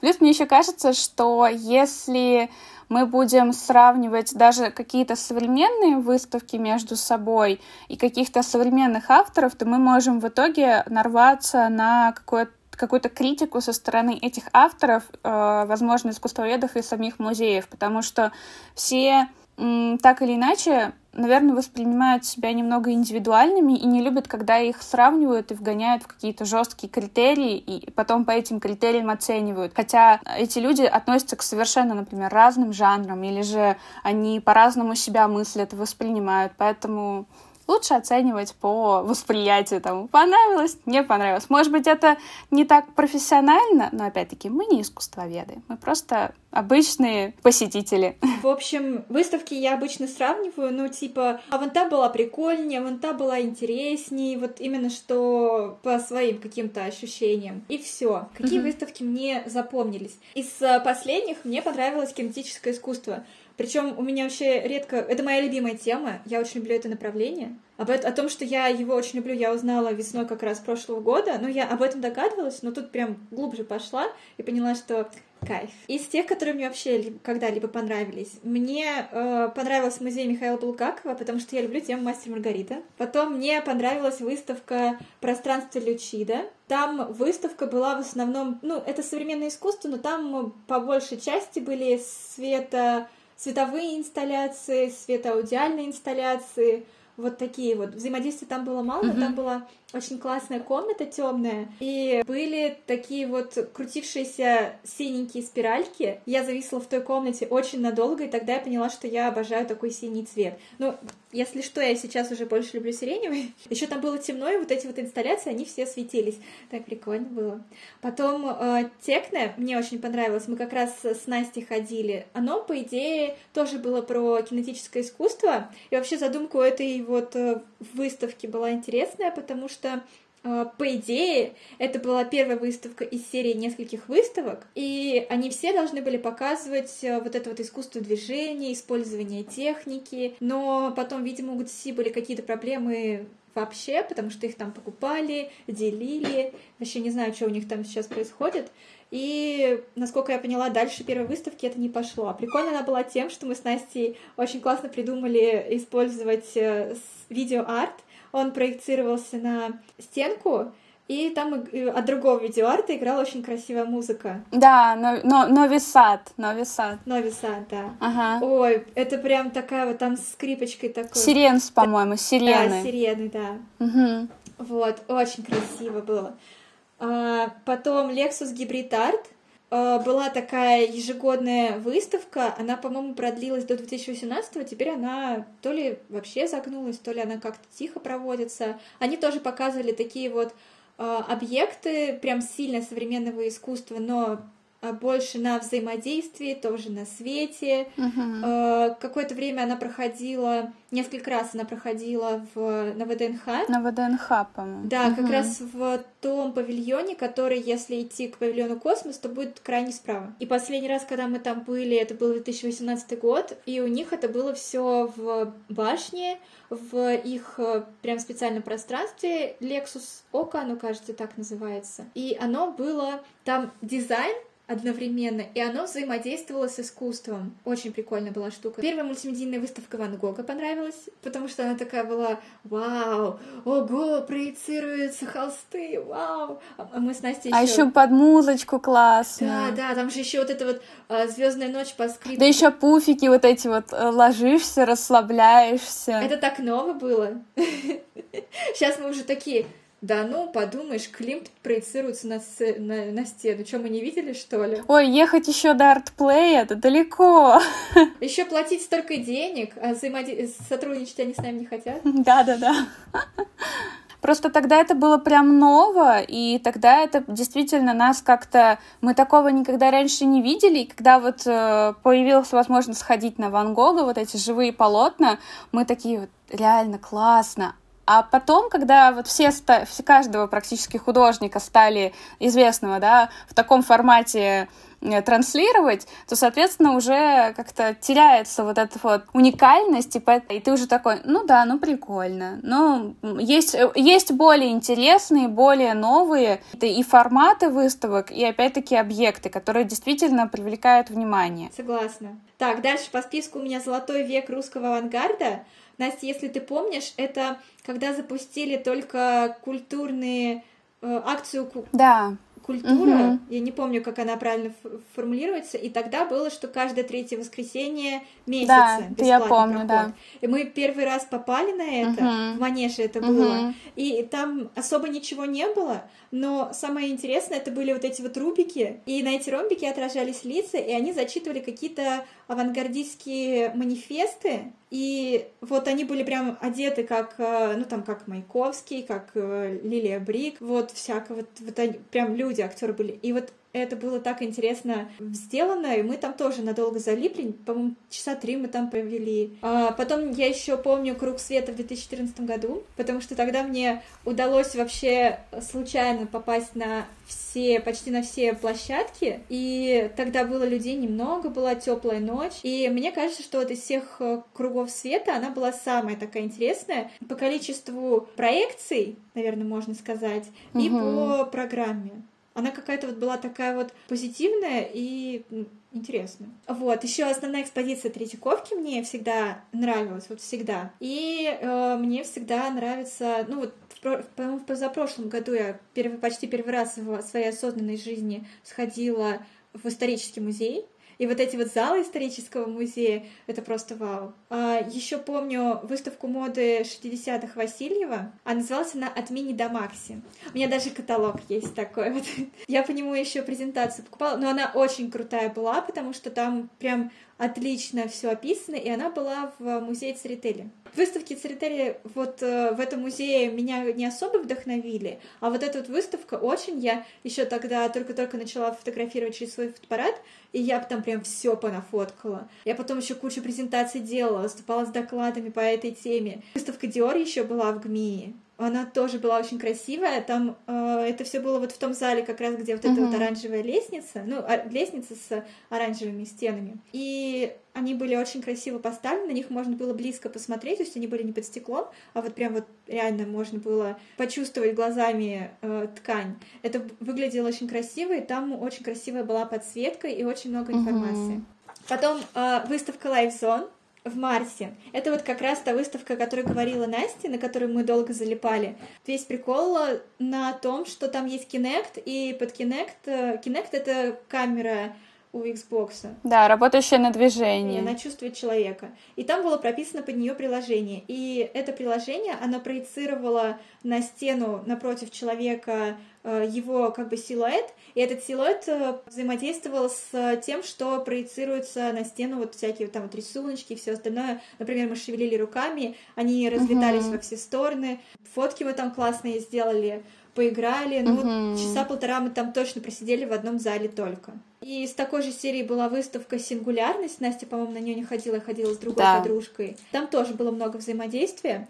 И вот, э, ну вот, например, в последняя выставка в Марсе, на которой мы были, это «Ресет», она тоже, в принципе, интересная по взаимодействиям, но на сингулярности и лайв-зоне там было больше своей собственной свободы. То есть там угу. хочешь взаимодействуй, хочешь не взаимодействуй, хочешь сиди, хочешь нет. А вот э, на последних выставках в Марсе там все время сидел смотритель э, в зале, все время они что-то объясняли, а иногда объяснения и не нужны. Нам достаточно просто по, это, пообщаться с экспонатом и все. Еще мне понравился Даниэл Аршам. Он просто и с интересной задумкой. Но, к сожалению, эту интересную задумку можно было понять только если посмотреть видеоролик, потому что там у него скульптуры, они как будто выходят, они из бетона сделаны, и они как будто выходят из стены. То есть как будто здесь был человек, и вот это вот от него осталось. И, они, и там все белое. Причем настолько белое, что через некоторое время начинает э, то ли голова кружиться, вот слегка подташнивать, болеть глаза. И оказывается, оно белое, потому что э, он дальтоник. И поэтому он не делает акцент на цвете, вот, а как раз вот, ну, а белый и черный это одновременно и есть цвет, и нет цвета. И вот, э, как я поняла, дальтоники, они и дальтоники, и не дальтоники видят э, это только это единственные цвета, которые они видят одинаково. Я не уверена, конечно. Вот, но как я поняла по смыслу этого ролика и поэтому он использовал этот цвет. Потом еще мне понравились две выставки в Музее Москвы.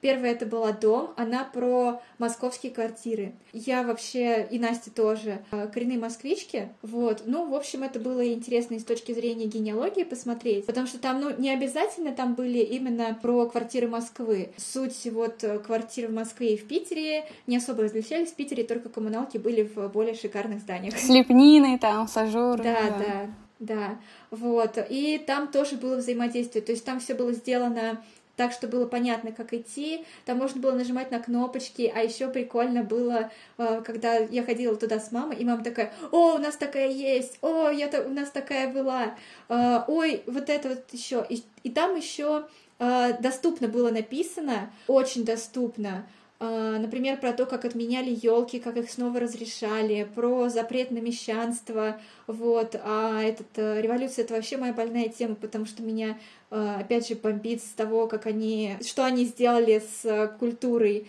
из-за вот этой вот революции, да, и с искусством. Uh-huh. И там вот это вот все было показано, и как со сменой идеологии. А на «Сны Москвы» там э, это все было менее историческое, но как бы подкрепленная ностальгией москвичей, и там каждый, э, у каждого экспоната было написано что-то вроде «потрогайте», «послушайте», «подумайте», и вот тоже вот все такое вот э, простое на взаимодействие, при этом на понятном. Например, там были э, крокоди... несколько крокодилов э, Гена, которые как будто вот это разная озвучка крокодилов Гена на разных языках стран СНГ. Или э, кабинет, э, что-то вроде сталинских эпох, и там э, у некоторых предметов были просто рты, угу. и они как будто разговаривают. Например, э, они искали трубку, как я поняла, вот, и они обсуждают, куда она подевалась, где они ее последний раз видели, и периодически трубка возникала и такая говорила «Сенепан пип», вот, или она такая «Я не трубка!» и исчезает. И такие мы стоим, господи, это так мило, Еще там а, было кладбище, вот, а я обожаю кладбище. И там а, лежали древние, как это, могильные плиты, ага. вот, и мы вообще их потрогали. Потом я специально переспросила, оказалось, что их нельзя трогать. Но э, наверху над ними там какие-то какая-то вообще очень красивая проекция была. Был звук э, ветра, звук сверчков, э, все вот это вот внизу трава была, и это было так э, мило и уютно. Угу. А я еще люблю сумерки. Ты мне сейчас, ты мне сейчас, да, напомнила выставку. Эта выставка была не в Москве, а в музее в Швеции, в музее фотографийском. Мне очень понравилось. Господи, как же звали того фотографа? Эрик, Эрик Йоханссон, по-моему, да. А, мы были на его Точно, выставке... Я про него забыла. Да, мы были на его выставке в Москве, в центре фотографии имени братьев Люмьер, но скажу сразу, вот если сравнивать вот эти две выставки, одну в Москве, другую в Швеции, конечно, в Швеции она была оформлена, как мне кажется, гораздо более детально, то есть там были и, ну, скажем так, это фотограф, а, который а, на своих работах изображает очень, скажем так, немножечко даже сюрреалистичные пейзажи там или же сюрреалистичные сюжеты, да, но при этом добрые. И вот, например, в Швеции, чем мне очень понравилась эта выставка, во-первых, там были залы, они были разные, и они в одном, например, зале действительно была зона, где, скажем так, кураторы сделали ночь. То есть ты заходишь в этот зал, ты попадаешь в такое темно-синее пространство, почти что полностью темное, и ты слышишь на заднем фоне сверчков и на огром, скажем так, почти во всю стену э, висит эта его фотография, и ты смотришь на это, и ты как, как будто бы погружаешься в нее. То есть это, это очень было такое классное впечатление, погружение в его работы. Можно было посмотреть на миниатюрный домик, на который он использовал для создания одной из uh, своих работ. Это было все настолько действительно классно, что мне тут не хотелось, честно, уходить. Мне, мне понравился его посыл. А, оно как бы было было завуалировано, но при этом читаемо. Угу. И не нужно было вот э, никаких э, пояснений. Да. То есть просто чуть-чуть внимательно рассмотреть детали, и то не сильно долго и все было уже понятно, что он хотел этим сказать. Угу. Даже если он другой хотел сказать, мне было достаточно. Тебе, Настя, наверное, тоже. Дальше рассказываю. Еще были прикольные жемчуг в музее Отечественной войны. А, ну, там рассказывалось про жемчуг, и просто это было красиво. Особенно я залипала на тиары. То есть там было все это настолько красиво, что реально слезы появлялись. И я раньше думала, господи, ну подумаешь, блестяшки какие-то. А вот через какое-то время я прям входила вот в эту вот атмосферу, можно, наверное, можно сказать, но там было просто красиво. И я такая, ой, какая это красота, боже. Потом еще была красивая Клер Баслер в Центре дизайна и моды в Музее декоративно-прикладного искусства. Она э, делала взаимодействие своих картин с сухоцветами. Угу. И это вот прям э, реально эстетично красиво было. Жалко, что мы пришли уже под конец выставки, потому что они рассказывали, что э, раньше оно еще все благоухало. И это прям но оно даже когда все высохло, было очень красивым. Э, Еще вот э, была красивая тоже музей декоративно-прикладного искусства на просвет. Вот, кстати, ее я использовала для сравнения, потому что после этого тоже uh-huh. не в обиду этому музею, но у них красивей выставок еще не было. А там все было очень красиво. Еще были интересные Йоко Оно, там э, посыл вот этого вот концептуализма, он был понятен. А вот эти вот подписи, она же сама писала, ну, естественно, наверное, с помощью переводчика. Все было понятно. Вот все. Иногда эти подписи были пояснения просто три, три, три слова. Эти три слова звучали из серии, что просто взаимодействуй. И мы такие, хорошо, договорились. И 99-19. Там, в принципе, Сама задумка интересная. Людей взяли в качестве кураторов, не обязательно относящихся к искусству. И попросили их выбрать э, из запасников МОМы предметы, а, оформили под этот стиль, и там каждый зал был посвящен вот этому вот э, куратору и его мысли. Вот, и просто был, ну, просто интересные там предметы были выбраны, как я поняла. Э, Эмилия и Илья Кабаковы тоже были интересные. Мне там особенно понравилось, и я даже из этого не досмотрела выставку, рассказ про мать Ильи Кабакова, как я помню. И там все было сделано и красиво, и понятно, и интересно из-за оформления. А, и все. Все, на этом рассказ закончен. Список, список подошел к концу. Это супер, это столько... Да, а вот если брать вашу насмотренность, опыт, то какие главные, наверное, пожелания или советы можно давать людям, вот кто только собирается на выставку, на что им обращать внимание, к чему вы призываете обычно? А, я, наверное, буду советовать, во-первых, следовать своим чувствам, следовать своим эмоциям. То есть, если не нравится что-то, не надо пытаться себя заставить и пытаться убедить себя в том, что тебе это mm-hmm. нравится. Потому что мне все-таки кажется, что искусство — это такое, скажем так, такая сфера, да, э, в которой ну, нужно действительно сильно опираться на свое восприятие. Если тебе нравится, если в тебе это откликается, это прекрасно. Если нет, не пытайся себя заставить, не пытайся там, не знаю, идти в ногу со временем или смотреть на кого-то другого, да, и думать, что, ага, вот ему нравится, а мне нет, значит, со мной что-то не так. Нет, мне кажется, что так это не работает. Но в то же время, наверное, следует обращать внимание, как бы, да, на то, кто что говорит о тех или иных выставках, да, что, mm-hmm. может быть, эм, следует э, следить за блогерами, да, можно подписаться на нас, э, следить в целом за тем, что ваши любимые музеи или ваши там любимые художники, или что происходит в ваших любимых направлениях, чтобы оставаться в курсе и вовремя приходить на выставки, которые могут быть интересны именно вам. Плюс, ну, я как человек, который любит визуал, я очень большое внимание да. уделяю визуальному оформлению выставки. То есть мне важно, чтобы выставка была гармонична. Если вам тоже это важно, смотрите на то, насколько гармонична выставка. Ну и обращайте внимание на подписи под работами, потому что подписи часто раскрывают как раз-таки суть этой работы. Тоже название. Вы можете смотреть на картину, не понимать, что на ней, но прочитав название, как бы вы поймете, что автор хотел сказать этой работой. Ну и если уж у вас есть свободное время, если вам понравилась выставка, и если вас заинтересовал автор, пойдите почитайте э, о нем побольше больше элементарно в Гугле. Не обязательно там, не знаю, покупать э, какие-то книжки или какие-то быть журналы, да, в которых может быть написано об этом авторе. Просто можете посмотреть, поискать информацию в интернете. Сейчас э, это доступно и побольше разузнать о том, что же стояло за созданием той или иной работы.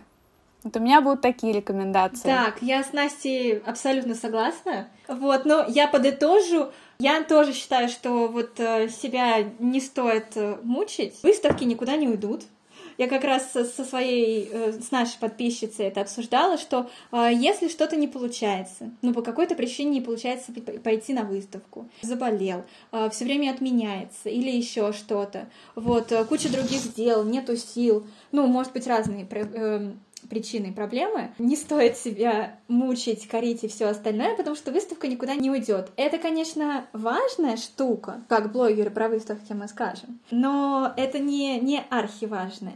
Здоровье и собственные... В общем, человек, который идет на выставку, гораздо важнее, чем сама эта выставка. Вот, э, она никуда не уйдет, а если уйдет, то ничего страшного. Это просто развлечение, и развлекаться стоит, вот если вспомнить пирамиду, масла, развлечение там идет уже после того, как все остальные потребности снизу закрыты. Вот, мы за здоровое отношение к развлечению, за этичность к самому себе, вот как это называется. Вот, э, кроме всего этого, я еще хочу сказать, что не стоит э, торопиться на выставке, и стоит э, смотреть выставку только в том темпе, в который нравится. У нас будет потом про это пост, но вот э, то, как я смотрю, например, выставку с мамой, то, как мы смотрели выставку с Катей, то, как выставку я смотрю одна, и то, как выставку я смотрю с Настей, это совершенно разные подходы к выставкам, вот, и не стоит подстраиваться под кого-то, потому что ему так э, удобней. Ну, если уж э, ты, человек, пришел на выставку а, для того, чтобы доставить себе удовольствие, а не кому-то другому, доставляй себе спокойное удовольствие. Uh-huh. Вот, можно в конце концов договориться, как вы будете смотреть выставку, и сделать так, как, как удобно. Потому что я -то часто там встречала такую проблему, что кому-то нравится прям сильно залипать на определенные картины. А кому-то нравится быстренько их все посмотреть, считать и пойти дальше. Ну что ж, замечательно, главное знать об этом и использовать. Потом еще у меня два таких вот совета, практичные советы. Кушать перед походом на выставку, потому что вот у меня, например, я кушаю, но у меня очень быстрый обмен веществ, и почти рефлекс такой, что я дохожу где-нибудь до одной четверти выставки и уже хочу есть. А я знаю, что есть люди у меня некоторые, Настя, которые не кушают перед походом на выставку. Которые могут вообще сутками не есть, ну да ладно. Да, да, а потом в один определенный момент такой неподходящий сказать, типа, я хочу есть, пошли поедим. Вот, и одеваться удобно, но красиво, потому что я знаю, что есть люди, которые, они стараются просто красиво одеться, и потом жалуются, что у них там что они не могут долго стоять, не могут так вот ходить, потому что у них там ноги болят, что им вот неудобно, они не могут вот этого сделать, потому что они просто уперлись больше в красоту. Вот. Э, бывают люди, которые вообще одеваются тяп и приходят. Ну, это как бы э, их, конечно, выбор, вот, но все равно я за то, чтобы э, одеваться, ну, более-менее красиво. Я не могу сказать, что я сама на выставку одеваюсь прям офигеть как, вот, но я в последнее время стараюсь одеваться так, чтобы хотя бы на фотках выглядеть нормально. И еще я за то, чтобы гнаться за не за количеством, а за качеством. Это и в плане и ведения блога, и в плане посещения выставок, потому что я знаю, что есть люди, в том числе среди наших подписчиков, которые э, стараются за один день там посетить как можно больше выставок, чтобы поставить себе галочку за то, что они посетили выставки, или гордятся тем, что они посетили за год э, огромное количество выставок. Вот. Но вот как мне кажется, главное не количество, а качество. То есть можно посетить 100 э, выставок и запомнить из них только одну, а можно посетить две, но при этом посетить их нормально, хорошо, и, ну, и качественно получается. Согласна с Машей в этом плане. А, я с этим сталкивалась, когда я выезжала куда-то, особенно за границу, когда ты понимаешь, что у тебя короткий срок, очень мало времени на то, чтобы посмотреть и побывать сразу в нескольких музеях, и хочется успеть все и сразу. Я и в Берлине так посетила за один день три музея, и в Стокгольме. И честно, а, скажу так, действительно лучше качество, нежели количество, потому что в итоге в голове все это смешивается, и получается э, некое чувство пресыщения. Ты не можешь разобрать свои впечатления от разных музеев, от разных галерей, от разных выставок, и ты, получается, ты не запоминаешь это, и все это теряется. И поэтому лучше, если, даже если вы едете куда-то, в другой город, в другую страну, когда откроются наконец такие нормальные границы, либо, если у вас есть возможность, закладывайте на посещение галерей, музеев, выставок больше времени, да, понимаете, что вы там, не знаю, едете на неделю, например, ходите там а, в, в один день в один музей, тогда у вас останется больше приятных впечатлений, нежели чем вы будете за один день бежать галопом. Если у вас, вы едете всего на три дня, да, и у вас, э, ну, совсем мало времени, не паникуйте. Выбирайте то, что вам ну, действительно понравится один, ну, может быть, один, ну, может быть, два максимум музея, в которые вы сходите в эти дни, да, пока вы будете там, но от которых у вас останется действительно приятное впечатление, и вы запомните то, где вы были, то, что вы посмотрели, и вы сможете потом там это разложить у себя по полочкам в голове, или, или же кому-то даже рассказать об этом, что, а вот я там, не знаю, видел э, в музее Баде, да, такие-то вот прикольные скульптуры или картины. Тогда вы получите прям хорошее впечатление от поездки и от культурной программы. Я полностью согласна про личный темп, про качество и количество, потому что сейчас и так мы все живем в тревоге какой-то, что мы просто не замечаем, как мы несемся, и, может быть, хотим увидеть mm-hmm. все и даже грустим из-за того, что мы куда-то не успели на какую-то выставку, и мы говорим, ой, вот все эти выставок 10, куда я посетил, да, это хорошо, но вот одну я не посетил, и сразу же, эм, как сказать, эмоции от всех выставок пропадают, потому что сконцентрируешься на вот этом, на этой неудаче, что ты, ой, я mm-hmm. не успел, вот я такой. Поэтому я согласна абсолютно со всеми. Это прям дельные мысли и про путешествия. То есть мы приезжаем в новую страну, это и так для нас уже шок, культурный шок посетить новую страну, а тут мы еще и хотим в музее. Ну, тут надо, да, приоритетность uh-huh. какую-то. Либо вот, как Настя сказала, выбрать для себя какие-то конкретные места и ну, uh-huh. значит, это повод в следующий раз приехать и посмотреть другие музеи. Это, мне кажется, нужно воспитывать в себе такую черту, чтобы не бежать впереди всех, э, впереди паровоза. Угу. И действительно э, грамотно относиться к информации, которую ты потребляешь, и вообще к эмоциям э, в округе. Да, мы сейчас перенасыщены, мне кажется, всем вокруг, и слушать, да, себя и выбирать, да, как тебе нужно, какой удобный тебе ритм. Вот. Это, мне кажется, был последний вопрос. Я благодарна за вашу стойкость. Это был вообще очень отличный опыт. Мне очень понравилось, что вы очень классно раскрылись, потому что мы с вами вообще ни разу так а, плотно не общались, максимум в переписках. Mm-hmm. И это, мне кажется, мы познакомились с вами вообще лучше mm-hmm. таким образом. То есть я даже увидела вашу историю, я вообще э, буду слушать еще раз, переслушать. Это такие дельные мысли, потому что, ну, подкаст больше направлен для людей, которые не очень а, разбираются в искусстве, и кто просто, ну, хочет для себя узнать mm-hmm. что-то новое, а не слушать заумные лекции, заумных там искусствоведов, а просто послушать таких же людей, вот, кто это, это делает от души, ходит на выставки от души для вот развлечений, для эмоций. И мне кажется, просто людям не хватает как раз-таки уверенности в том, чтобы просто взять, пойти на выставку mm-hmm.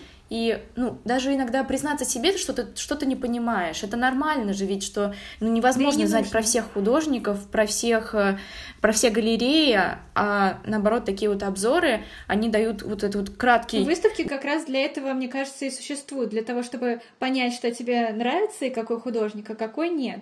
Потому что, ну, какой смысл э, еще раз идти за этой информацией, если ты уже и так об этом знаешь. Поэтому это нормально. Да, да, да. Краткое описание, стоит ли тебе идти или нет. И ты просто угу. не будешь лишний раз тратить свое время на это. И я прям благодарна за этот диалог. Спасибо вам. Пожалуйста. Нам тоже приятно, что ты нас позвала. Взаимно. Пока. Вот закончился десятый выпуск подкаста «Культурная среда». Спасибо за то, что послушали этот выпуск. Всем пока-пока.